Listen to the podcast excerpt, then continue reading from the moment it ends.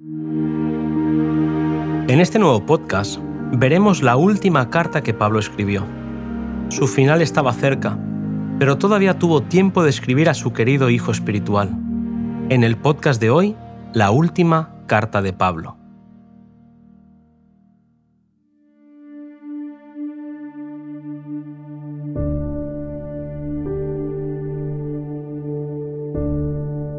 En el calabozo, Pablo sabía que sus enemigos no cesarían en su empeño de acabar con él, pero sabía que había sido una victoria el haber proclamado al Salvador crucificado y resucitado ante la numerosa multitud que escuchó su defensa. Sabía que ni Nerón ni los demás enemigos de Cristo lograrían destruir la obra del Evangelio. Desde su celda, decidió pedirle a Timoteo que viniera a verlo. Ambos estaban unidos por un afecto excepcionalmente profundo y fuerte. Todo lo que un hijo podría ser para su padre, amoroso y honrado, lo era Timoteo para el anciano y agotado apóstol.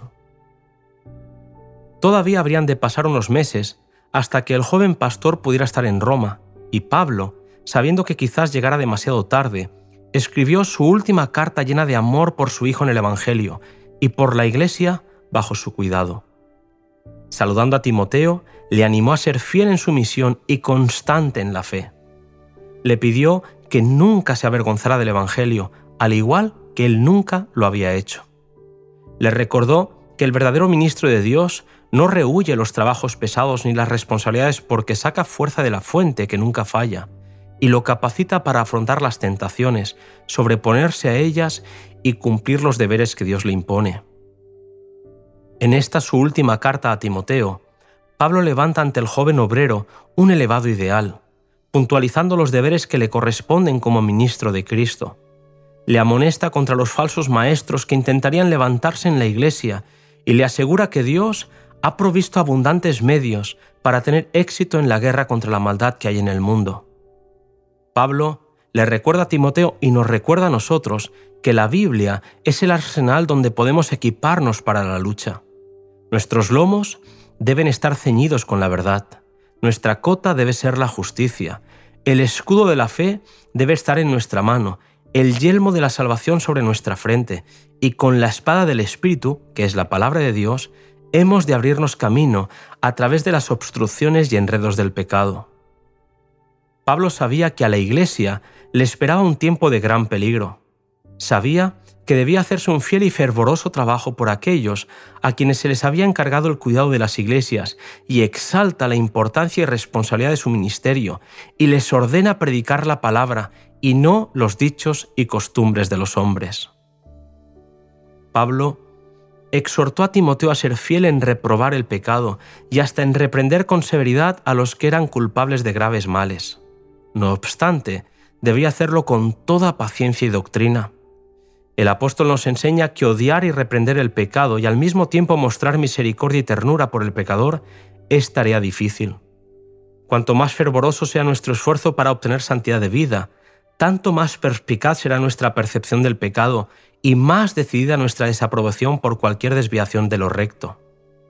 Debemos cuidarnos contra una severidad excesiva hacia los que obran mal, pero igualmente no perder de vista la excesiva gravedad del pecado.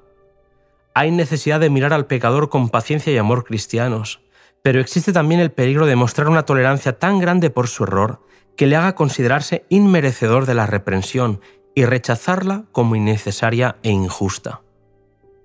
A veces, los ministros del Evangelio causan mucho daño al permitir que su indulgencia para con los que yerran degenere en tolerancia de pecados y hasta en su participación.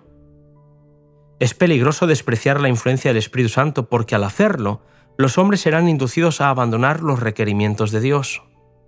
Los cristianos que hacen de sus tendencias su guía quedarán esclavizados por el yo.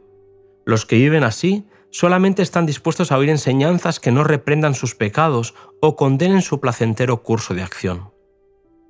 Lamentablemente, entre los profesos ministros de Cristo están los que predican las opiniones de los hombres en vez de la palabra de Dios.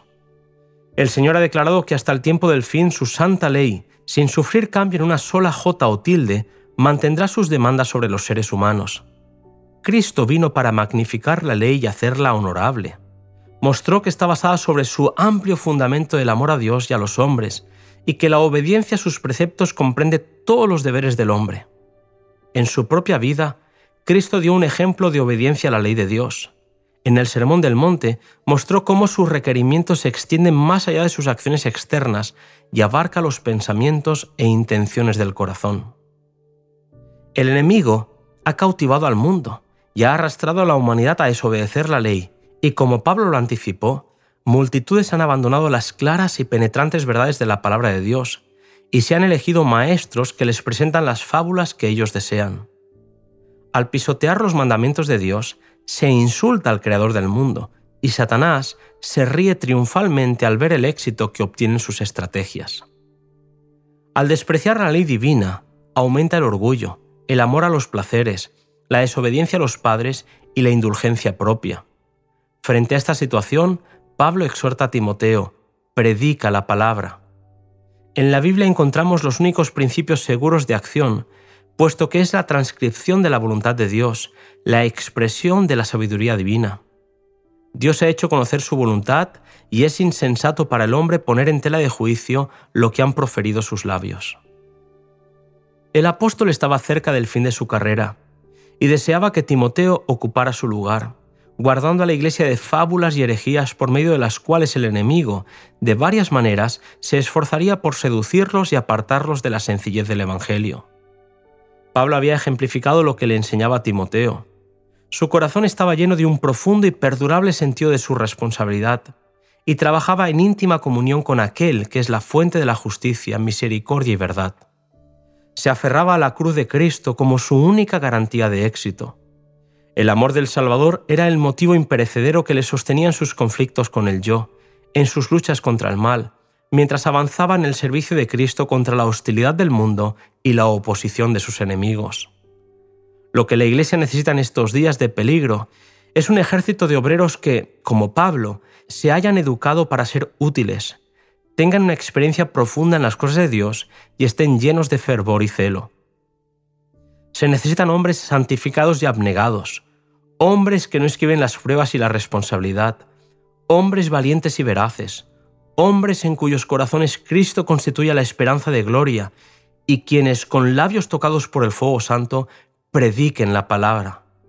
Por carecer de tales obreros la causa de Dios languidece, y errores fatales, cual veneno mortífero, corrompen la moral y agostan las esperanzas de una gran parte de la raza humana a medida que los fieles y fatigados portaestandartes están ofreciendo su vida por causa de la verdad, ¿quién se adelantará para ocupar su lugar?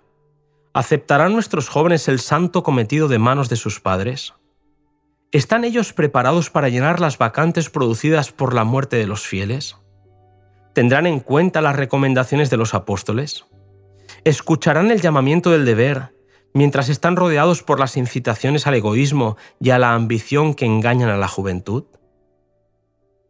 Pablo concluyó su carta saludando a ciertas personas y pidiéndole a Timoteo que se diera prisa en ir a verlo, si fuera posible, antes del invierno. Le habló de su soledad y de la gracia sostenedora de Dios. Concluyó su carta encomendando a Timoteo al cuidado del jefe de los pastores, quien, aun cuando los obreros cayesen en la lucha, seguiría cuidando su rebaño.